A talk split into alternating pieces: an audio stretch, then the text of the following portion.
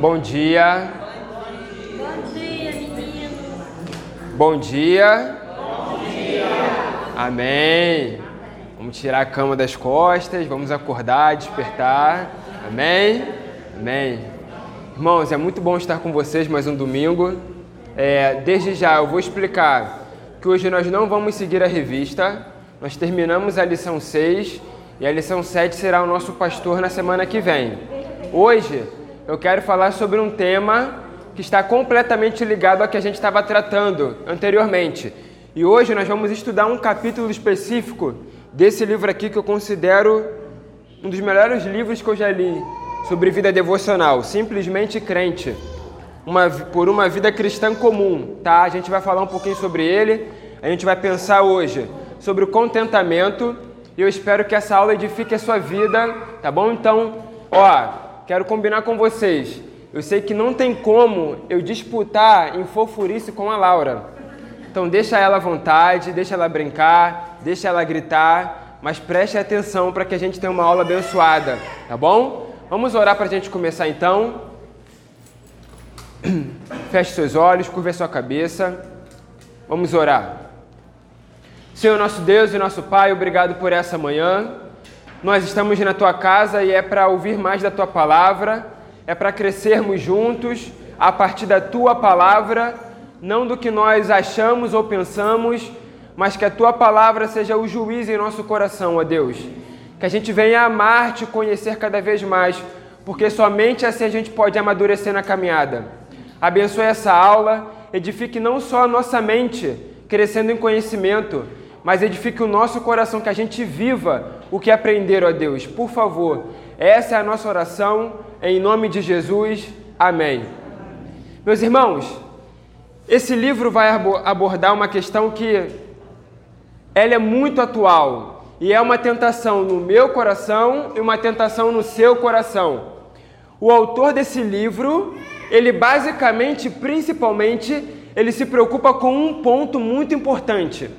No meio cristão, no meio dos evangélicos, tem crescido a tendência de nós cada vez mais aderirmos às novidades.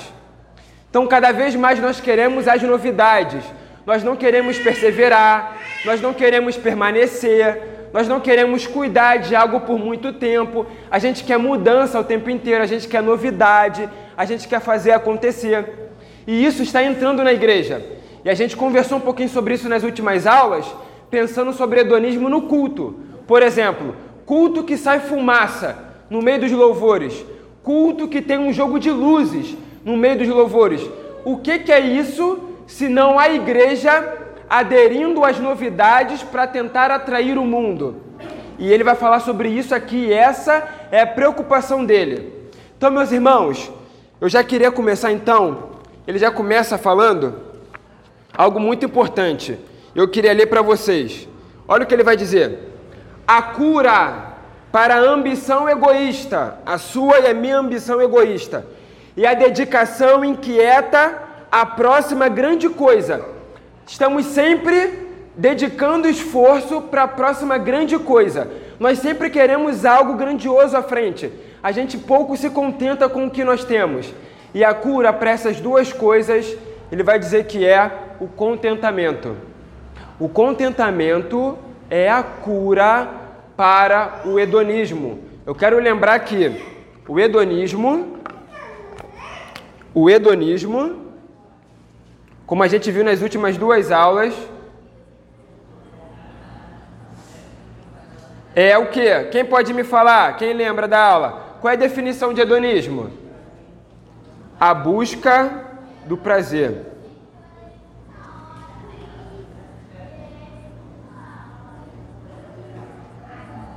O contentamento pode ser um dos caminhos para nos curarmos dessa tentação que vive, não de vir uma vez e ir embora para sempre, mas que constantemente, constantemente está batendo na porta do nosso coração.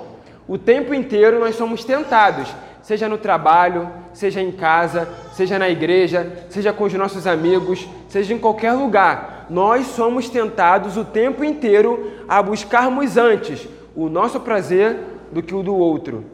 Sempre temos a mentalidade de sermos servidos e não servir. Essa é a tentação do hedonismo. E aí, meus irmãos, ele vai dizer que o contentamento, e a gente vai aprofundar isso, é a chave para conseguirmos vencer esse mal que nos persegue, tá bom? Ele vai dizer uma outra coisa importante, e aqui a gente começa então a nossa aula de fato. Ele vai dizer que o contentamento, o contentamento, pode deixar, não é natural.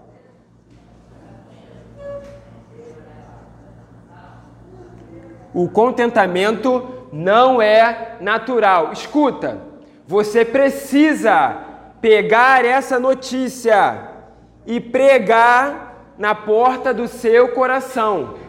O contentamento em Deus não será natural em você, crente. Não se engane. Se você ler Gálatas, se você ler Efésios e você vê o que Paulo fala sobre o que é natural das obras da carne, o contentamento não é algo que vai sair do seu coração de maneira automática. É preciso esforço e dedicação para que estejamos, como Spurgeon disse uma vez, para que estejamos matriculados na faculdade do contentamento. É preciso esforço e dedicação. Esse princípio, se nós não pregarmos no nosso coração, nós seremos enganados. Sabe por quê? Porque provavelmente, se nós não temos isso aqui como princípio, nós vamos pensar que numa segunda-feira qualquer a gente vai acordar com um coração muito contente em Deus e de que isso vai fluir de uma maneira muito natural, de que eu não preciso ter esforço na palavra, meditação, oração, eu não preciso buscar a Deus. Não, o contentamento ele é natural. Ele surge do meu coração sem eu fazer muito esforço. Então eu não preciso me dedicar tanto para isso. Não, a gente não pode cair nessa armadilha, tá? E aí, eu peço que você abra em Filipenses comigo, porque aqui está o princípio do contentamento. Filipenses, capítulo 4, versículo 12. Filipenses, capítulo 4,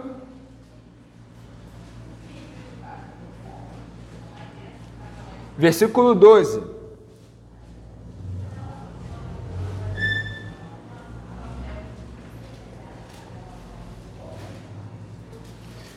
Vamos ler. Diz assim: Sei o que é passar necessidade e sei o que é ter fartura.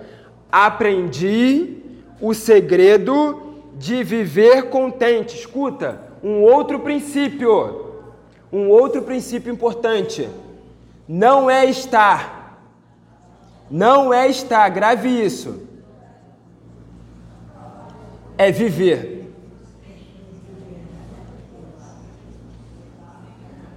Como eu disse sobre a alegria nas últimas duas semanas, o cristão não pode somente estar alegre, porque isso vem e isso vai embora. Nós precisamos ter um espírito de alegria, porque, como Paulo diz e Pedro diz na sua segunda carta, no capítulo 1, ainda que por um pouco de tempo vocês devam ser entristecidos, isso é grande motivo de alegria, porque vai afinar a fé de vocês. Tão grave, não é estar, é viver. Esse é o princípio de Paulo. Eu aprendi o segredo de viver e não de estar porque o estar é transitório. Hoje eu estou contente e amanhã eu estou murmurando. Mas quando a gente busca viver o contentamento, é o contentamento, como eu disse na semana passada, ele é intra-circunstancial. Ele está para além das circunstâncias. Eu posso passar por momentos difíceis, Vinícius?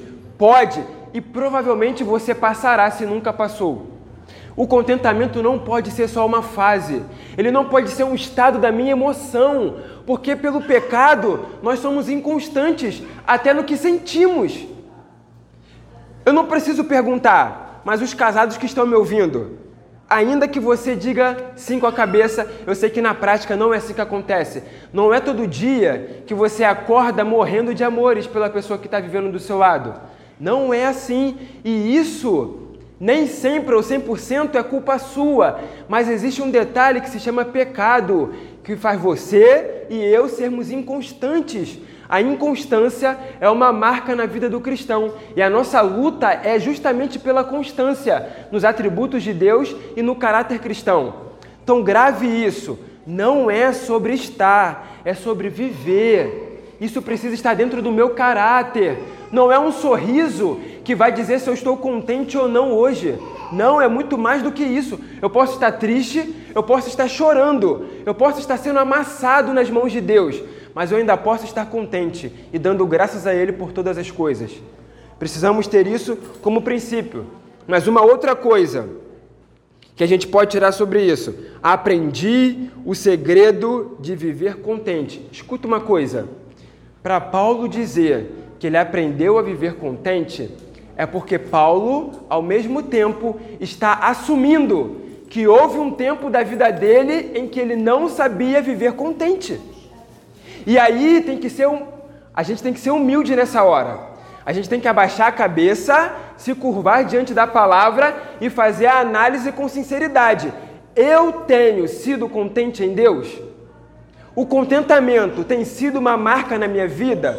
Hoje eu posso dizer, aprendi o segredo de viver contente, ou ainda hoje eu tenho que dizer, eu preciso aprender o segredo de viver contente. Você precisa fazer esse autoexame e se examinar e chegar à conclusão: é uma marca no meu caráter? As murmurações têm sido mais frequentes do que eu imaginava? Nós precisamos refletir sobre isso, tá bom? Então, uma outra marca aprender.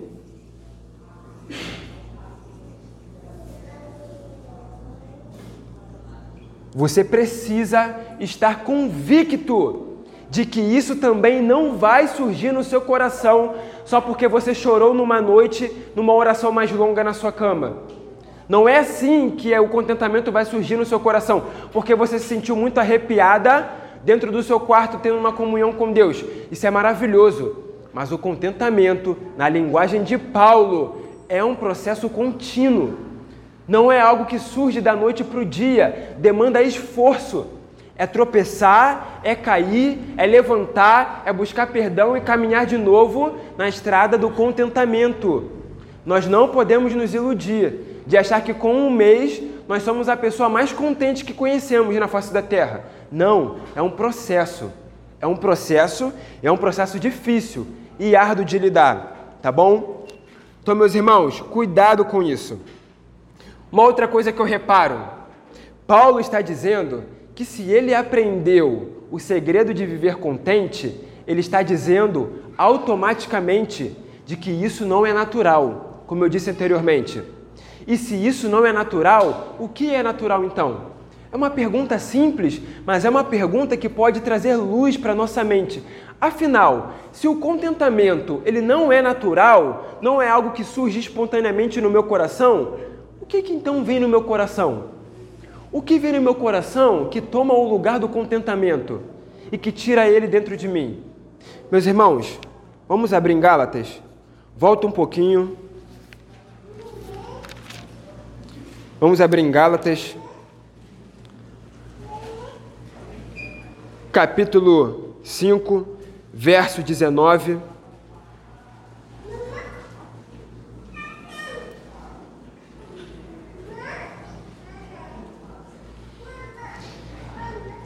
Hoje, por incrível que pareça, eu vou contar porque acho que não é nada demais, mas foi engraçado.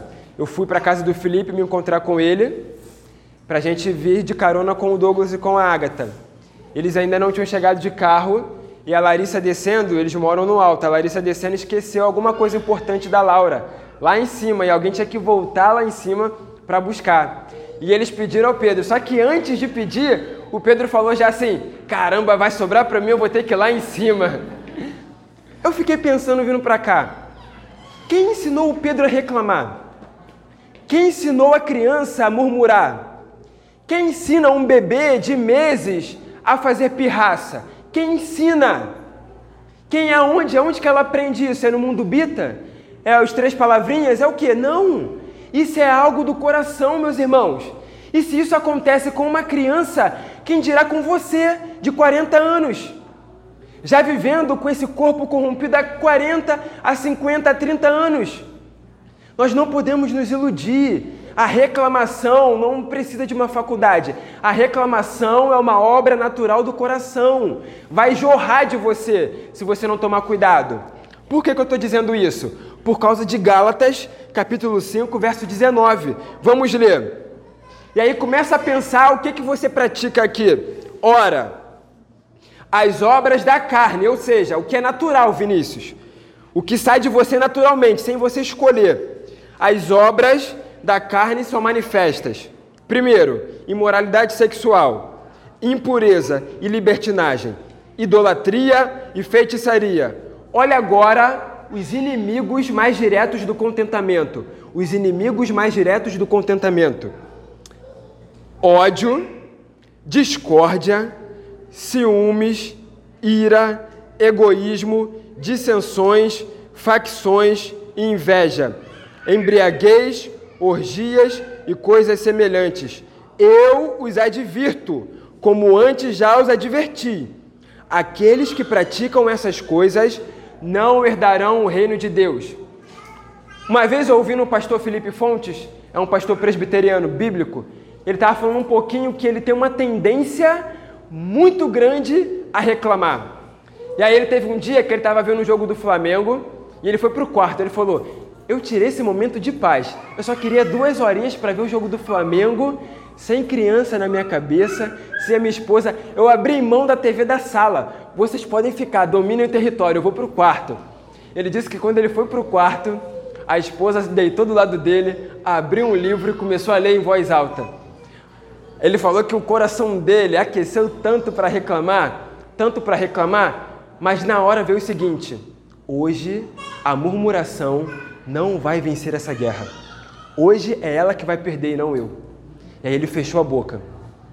E aí ele, a partir disso, de quando eu li esse relato dele do dia a dia, eu tento agora travar durante o dia batalhas contra a murmuração e a reclamação.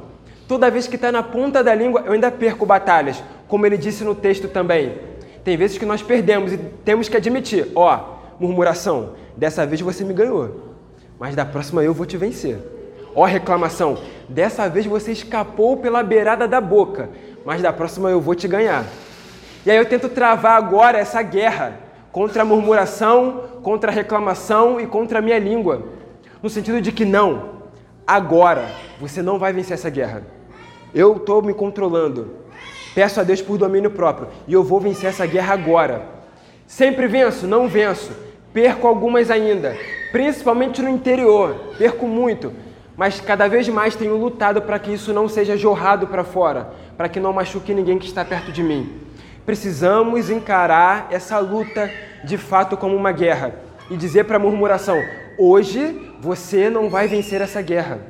Hoje você não tem vez aqui em casa. Hoje, aqui em casa, o combinado é: nós vamos juntos, como família, vencermos as reclamações. Mas é o marido que ainda não consertou a torneira. Mas eu já falei com você há uma semana e você não conserta. Calma, fale em amor, peça com carinho mais uma vez, tenha paciência. Eu já falei com você que não é para deixar a toalha molhada aí nesse lugar. Calma, fale mais uma vez com carinho, com paciência, diga murmuração, inveja, ciúmes, ira, egoísmo. Você não vai vencer essa batalha hoje. Eu vou te ganhar. Lute, trave essa guerra. Não seja sempre vencido, tá bom? Enfrente essa batalha. Alguém quer falar alguma coisa sobre isso? Alguém quer perguntar alguma coisa ou contar algum relato, um testemunho? Não? Estão rindo aí? Quer falar? Amém.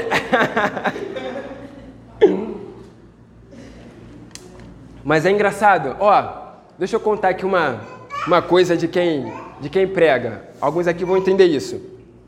Tem passagens, quando a gente está lá, em, a gente está em casa no quarto, a gente fala, meu Deus do céu, próximo domingo sou eu que vou pregar. Senhor, me dá o texto. Senhor, me dá o texto. Aí tu pensa, não, mas o que a igreja está precisando ouvir? Aí você pensa, não, então tem esse texto aqui. Não tem aquele texto. Tem coisas que você fala, caramba, mas esse texto aqui é muito difícil. Eu vou ter que me dedicar muito para expor ele. Muito, vai dar muito trabalho. Tem temas, tem temas que são tiro e queda. Um deles é esse aqui, ó. Eu garanto, se nós tirarmos um ano inteiro para pregar sobre contentamento, todo culto alguém vai procurar, o pastor vai dizer: Hoje eu fui muito abençoado, hoje eu fui muito edificado. Porque se existe um tema que toca no nosso dia a dia e que nos fere, é justamente isso aqui: é o contentamento. Se você um dia tá em, estiver em dúvida ou for a sua primeira vez pregando, dando um estudo, não sabe o que falar, vai uma dica para você. Pregue com humildade, com humildade. Pregue sobre contentamento. Você com certeza vai edificar as pessoas, porque a gente vive numa época que parece que a murmuração está sendo normalizada. O estresse parece que já virou uma coisa normal. Não, mas agora estão criando, que é, quando eu era pequeno não tinha todos esses síndromes e pânicos, né? Que eu entendo que de fato existem. Mas agora até burnout existe, que é o cansaço extremo. Se você trabalha muito, se você é muito dedicado, muito atarefado, você pode chegar numa, num estágio que o seu corpo vai simplesmente apagar. Eles chamam isso de burnout. Então, assim, irmãos, se tem algo que é eficaz para a igreja em tempo e fora de tempo, é falar sobre o contentamento. É por isso que eu, particularmente, não desprezo nenhum livro que trata sobre esse tema. Porque eu falo, eu não conheço o autor, eu não sei o que ele vai falar, mas provavelmente uma frase vai tocar no meu coração. Porque é uma urgência para nós. Todos nós precisamos crescer nisso aqui.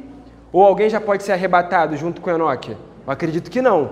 Todo mundo ainda precisa lutar contra o estresse, contra o ódio, contra a ira, a murmuração, a reclamação. E o contentamento é a chave para a gente vencer essas coisas. Então, que a gente cresça cada vez mais nisso.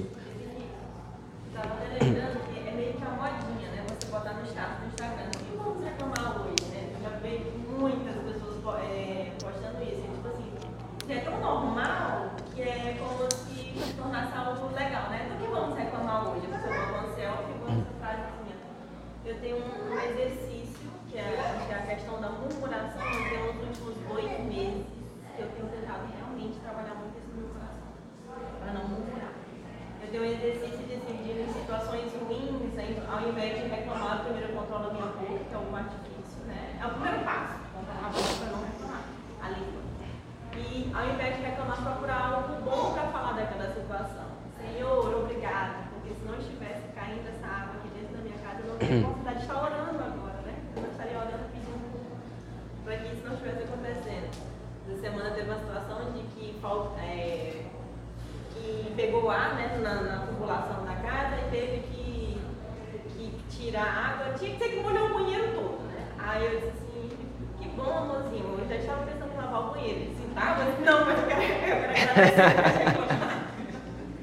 eu não tenho tempo de lavar o banheiro, mas eu quero agradecer, eu invés de reclamar. Que bom que isso está acontecendo. Uhum. Acabamos rindo e meio uma situação não muito legal, mas a sorte de você procurar elogiar alguma coisa ao invés de reclamar já é um exercício. Exato, exato.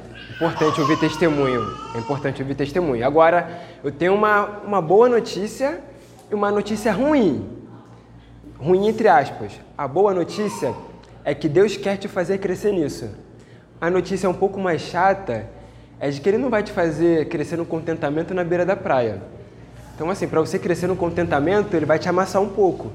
Ele vai te fazer passar por algumas coisas que você de fato diga: Eu aprendi o segredo de viver contente. Agora eu posso dizer, passei por isso, fui aprovado. Então, assim, é como da outra vez, né? A gente conversando sobre, sobre essas coisas. Não, ó. Aí o Felipe, foi até engraçado, o Felipe Pereira falou: ó, vamos orar por, isso aqui.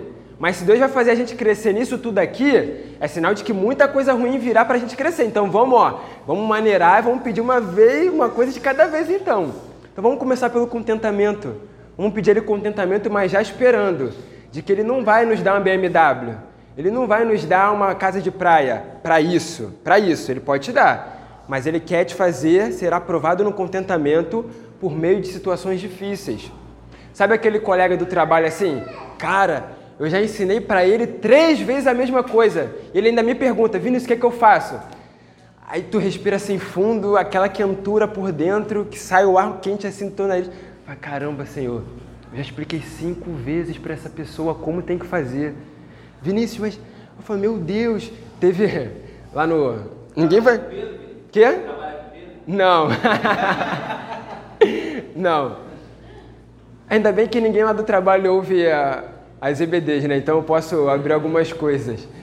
Mas assim, eu trabalho com pessoas que são mais velhas, né? Aí teve um dia que eu fiquei indignado, eu vou compartilhar, eu fiquei indignado. Eu quase perdi para murmuração esse dia. Assim, pra gente que é jovem, a gente está informatizado, a gente sabe das coisas rápidas, né? Aí a, uma moça que trabalha comigo me perguntou assim, Vinícius, aonde que eu acesso o Word? Aí veio assim rápido na minha cabeça, falei, meu Deus do céu, como é que ela não sabe fazer isso? O símbolo está na frente dela, só ela dá um clique que vai abrir tudo. Eu falei, meu Deus, eu, por dentro assim, eu já, já querendo fulminar, eu falei, meu Deus, eu não vou perder essa batalha. Aí eu respirei fundo, levantei da minha mesa, dei a volta na sala. Aí eu falei, aqui ó, só clicar aqui, que ele vai abrir. Ela, ah, sim, obrigado, Vinícius. Eu falei, caramba, ufa. Não consegui não expressar, não sei se. Provavelmente acho que ela sentiu, ó, o Vinícius acho que não ficou muito. Porque assim, foi algo tão natural que eu falei, caramba, como é que pode? Mas a gente precisa tomar esse cuidado.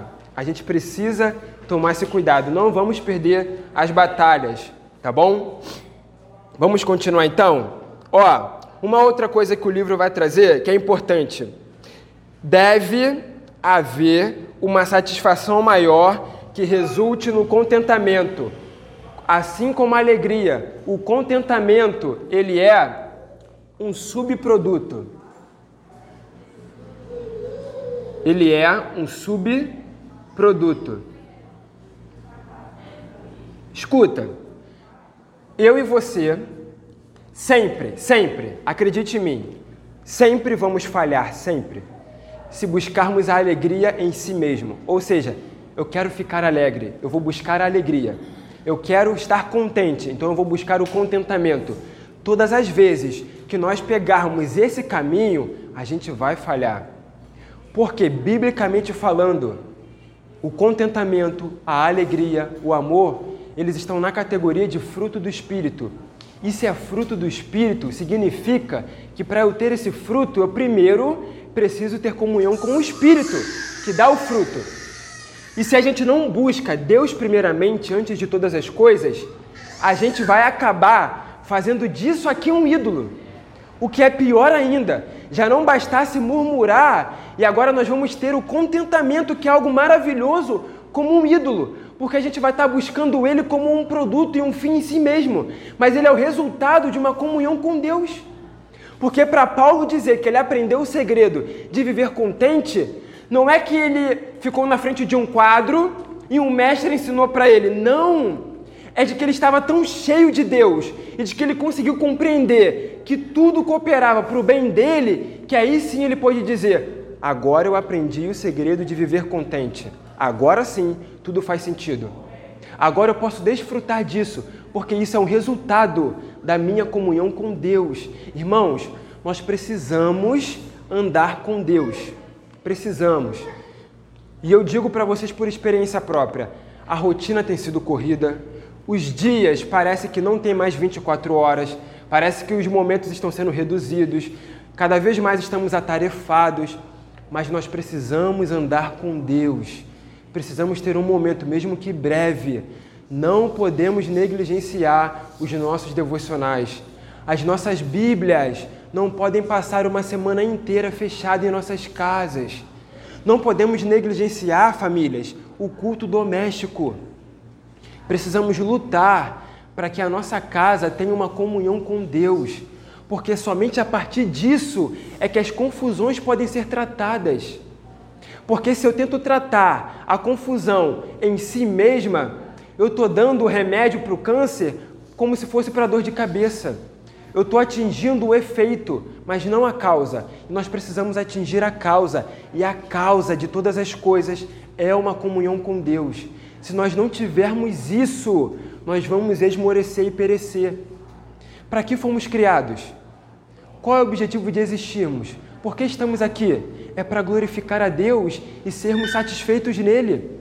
E se a nossa alma não saboreia isso, ela andará em descontentamento. É algo natural, irmãos. Se a alma tem sede de Deus e não é saciada, espere uma multidão de pecados disso. Pode esperar, porque virá. uma alma que não está saciada com a presença de Deus é uma alma provavelmente muito levada a muitos pecados. Precisamos tomar cuidado com os nossos devocionais. Eles são a base de todas as coisas. Continuando, precisamos agora um outro princípio. Nós precisamos crescer nisso aqui. E aqui eu quero ser específico, irmãos. Eu quero fazer uma pergunta específica para vocês. Foi muito bom ouvir da Mária, mas eu quero perguntar para todos agora que estão me ouvindo.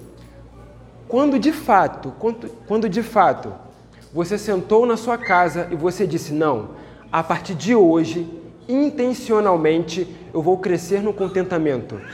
Quando foi que você fez esse exercício? Se isso não vem de modo natural e precisa de muito esforço, também para crescer no contentamento exigirá muito planejamento da nossa parte. Muito planejamento, muita cautela, muito cuidado, muito esforço. E nós precisamos nos perguntar: eu desejo de verdade crescer nisso? Eu desejo de verdade crescer na graça e no conhecimento de Deus? de fato, há um sentimento dentro de mim genuíno que eu posso dizer: caramba, eu não tinha isso antes de me converter e hoje eu tenho, de querer crescer na graça, de querer crescer no conhecimento do Senhor. Tem isso em você, dentro do seu coração? Porque se não houver, não terá como crescer em contentamento. E aí, eu quero ler uma frase que me impactou muito, de um homem, Riley, que foi um bispo anglicano Olha o que ele vai dizer. Existe um anseio por crescimento na sua vida? É uma pergunta. Você deseja crescer na graça da pessoa que não tem mais do que uma religião dominical, cujo cristianismo assemelha-se às suas roupas domingueiras, usadas apenas uma vez por semana e, então, postas de lado novamente? Não se pode, como é natural, esperar que tenha muito interesse em crescer na graça ela nada sabe acerca de tais questões. Elas lhe são loucura. Porém, no caso de todo aquele que realmente se empenha pelo bem de sua alma e que tem fome e sede de justiça, tais perguntas chegam até ele com um poder penetrante.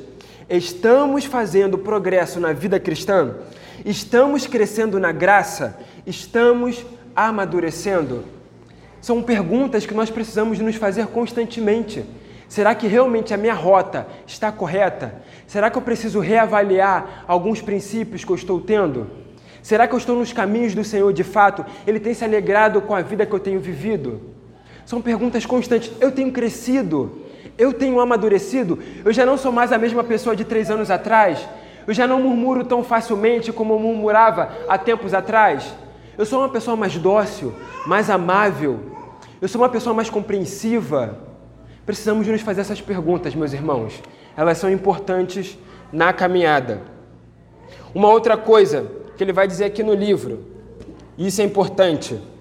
Não precisamos apenas crer no poder que há na oração, palavra e no ato de congregar, mas a nossa luta interior maior é continuar crendo de fato que esses meios de graça são eficientes. Escuta, escuta uma coisa.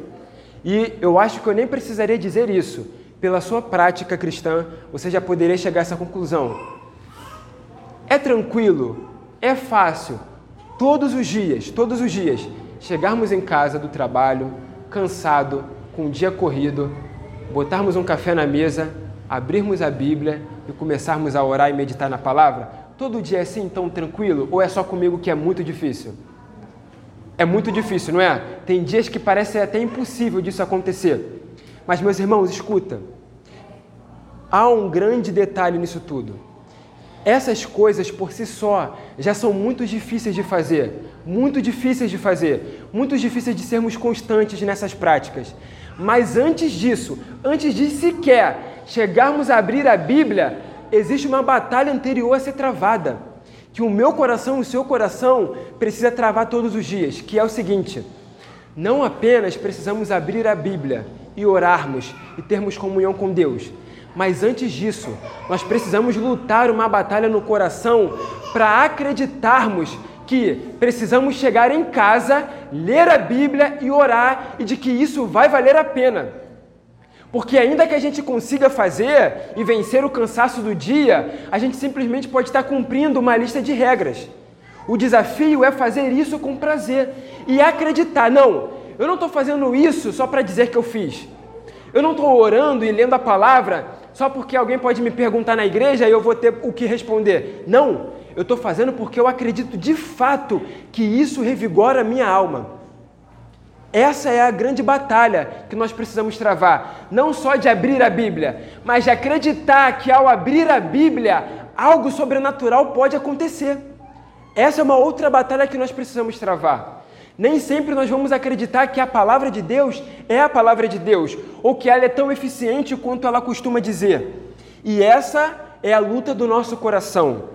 Eu peço que você abra no Salmo 19. Abra comigo no Salmo 19. Eu tenho comentado nas últimas aulas que existem passagens que precisam ser penduradas na geladeira, naquele imãzinho, para a gente não esquecer, para a gente memorizar, porque elas serão importantes nos dias nublados. O Salmo 19 é um salmo que precisa ser o salmo de cabeceira para a gente, ou um, dois. Salmo 19.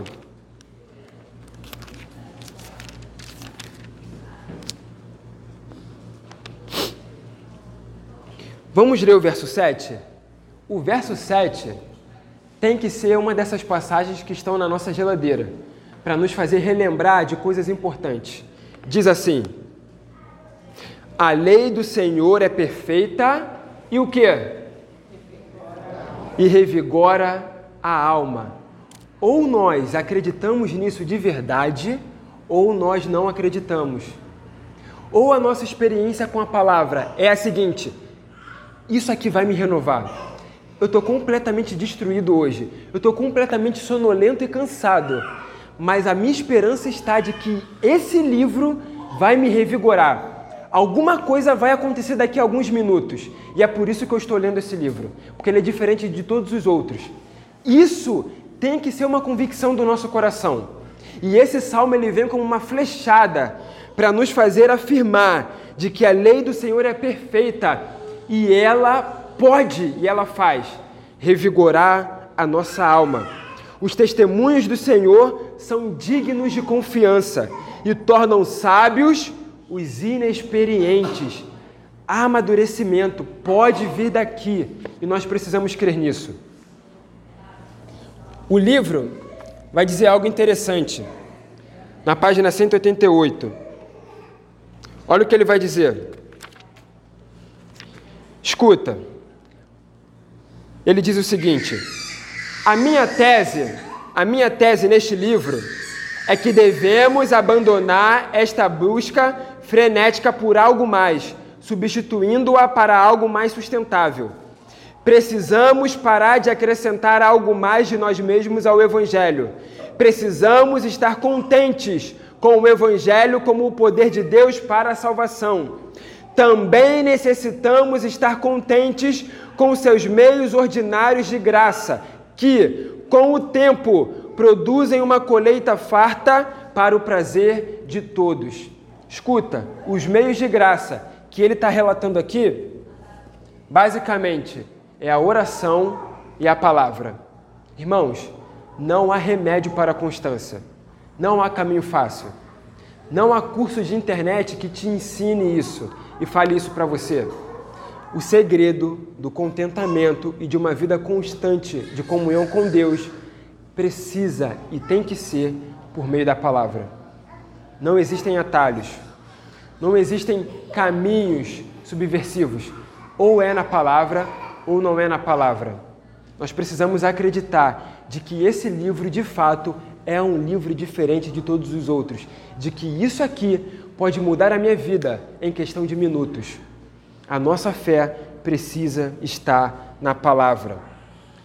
Caminhando já para o final, olha o que o Spurgeon vai dizer. Spurgeon vai dizer algo interessante. Preste atenção. Uma porção diária é tudo o que um homem realmente quer. Calma aí, vamos lá, vamos lá, calma aí. Vamos lá. Vamos lá, calma. Calma. Tá tocando a cena, já vou terminar já. Vamos lá. Senão amanhã eu trabalho sem voz, já tô resfriado já. Vamos lá. Obrigado, Larissa. Depois agradeço a ela, Felipe, pela ajuda. Vamos lá. Olha o que o Spurgeon vai dizer para a gente encerrar. Uma porção diária é tudo que um homem realmente quer. Não precisamos dos suprimentos de amanhã. Esse dia ainda não nasceu e suas necessidades ainda não existem.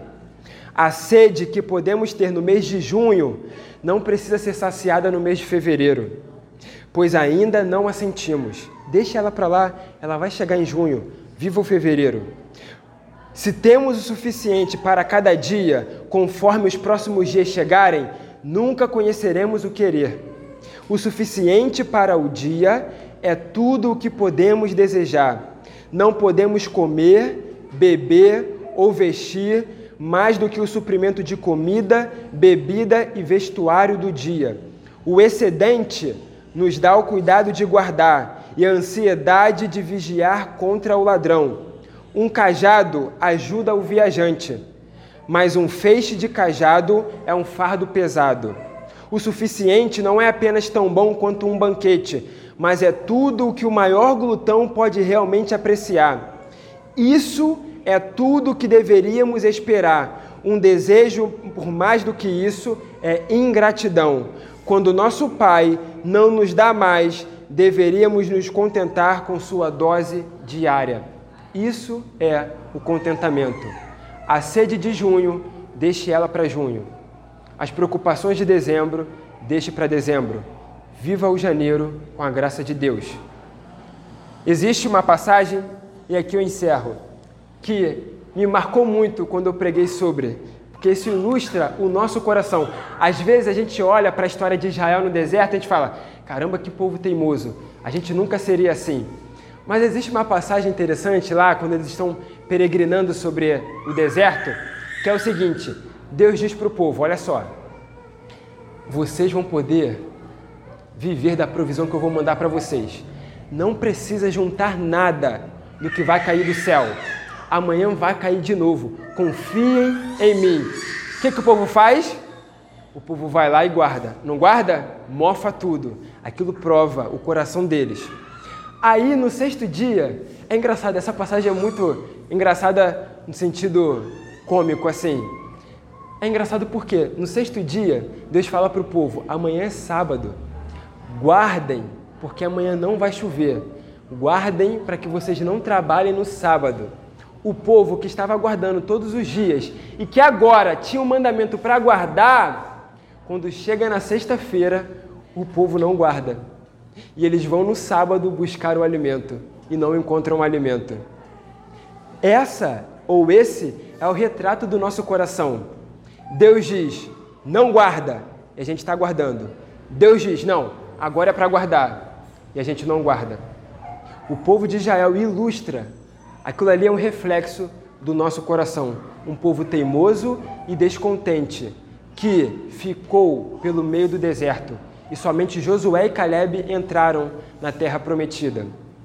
Meus irmãos, meu desejo é que nessa manhã, de alguma forma, essa aula tenha abençoado a sua vida, te feito refletir sobre como você tem vivido, sobre o seu crescimento, a sua caminhada e, acima de tudo, feito você desejar estar e viver contente em Deus.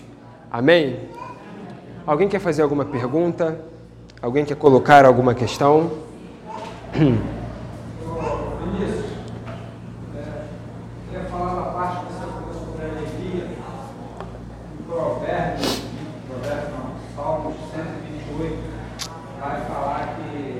feliz ou alegre é aquele que tem o Senhor e anda nos seus caminhos.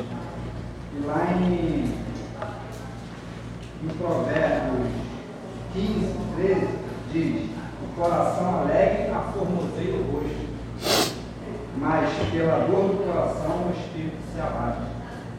Ainda em Provérbios 17, 22, diz: o coração alegre serve de bom remédio, mas o espírito abatido serve os ossos. Ou seja, o crente tem que ser alegre mesmo. Sim. Já está dizendo, acho que o caminho lá, a gente já está um passo bem na frente. Que a gente já está no novo caminho do Senhor, né? E Sim. mantendo o Senhor. Acho que o caminho a gente vai para iniciar. Amém. Verdade, Ney. Verdade. Amém, irmão. Alguém quer perguntar alguma coisa? Pode falar. Isso. Como a gente falou na semana passada um pouquinho também, sobre a alegria. Biblicamente falando, quando a gente olha como a alegria, essas virtudes cristãs são tratadas principalmente no Novo Testamento, o princípio é de que primeiro você precisa ter uma comunhão com Deus e aí então essas coisas poderão ser experimentadas. Porque a gente estava falando sobre hedonismo e o hedonismo diz que a busca do prazer é o nosso sentido de vida. Então tudo que te dá prazer você pode ir lá e buscar e experimentar, porque a gente só vive para essa vida e acabou. Só que o homem que vive buscando a alegria como um fim em si mesmo é o pior dos homens, porque a alegria que ele está buscando é uma alegria passageira. Então hoje ele precisa buscar no álcool, amanhã vai precisar ser na droga, amanhã vai precisar ser em vários relacionamentos, e aí ele, ele vai se entregando a várias coisas. Quando a alegria é um subproduto de um relacionamento com Deus, nós temos algo constante, porque estamos tendo um relacionamento constante com Deus que é imutável. Então, o sentido de ser um subproduto é de que ela vem e a gente transmite isso no nosso caráter e na maneira de viver quando a gente está em comunhão com Deus. Isso daqui é assim, a gente vê na prática. Eu, por exemplo, vejo na minha prática. Quando, por exemplo, eu tenho um devocional muito bom antes de sair de casa, eu tenho uma oração e eu sinto que foi algo especial de Deus. O meu dia de trabalho automaticamente é diferente. Parece que as virtudes ficam mais afloradas. Eu sou muito mais tendencioso a ser amável, a ser dócil, a ser mais generoso, a ser mais espírito de equipe, a trabalhar pelo próximo, a ajudar, a compreender, a ser mais misericordioso com a falha do outro, entende? Então ele é um subproduto no sentido de que fica aflorado à medida que a gente vai se aproximando de Deus, tá? Mais alguma pergunta? Alguém quer colocar alguma questão? Não? Então, Nath, coloca por favor aí e a gente vai orar. Salmo 119, verso 57.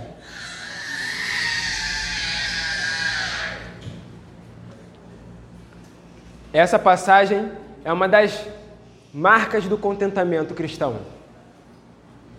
Vamos ler todos juntos? Diz assim: Tu és a minha herança, Senhor. Prometi obedecer às tuas palavras. Amém. Que o Senhor, sendo a nossa herança, do que mais precisamos, do que mais necessitamos, o Senhor é a nossa herança. Amém? Vamos orar para a gente terminar então? Queria pedir que a Dai pudesse orar, por favor.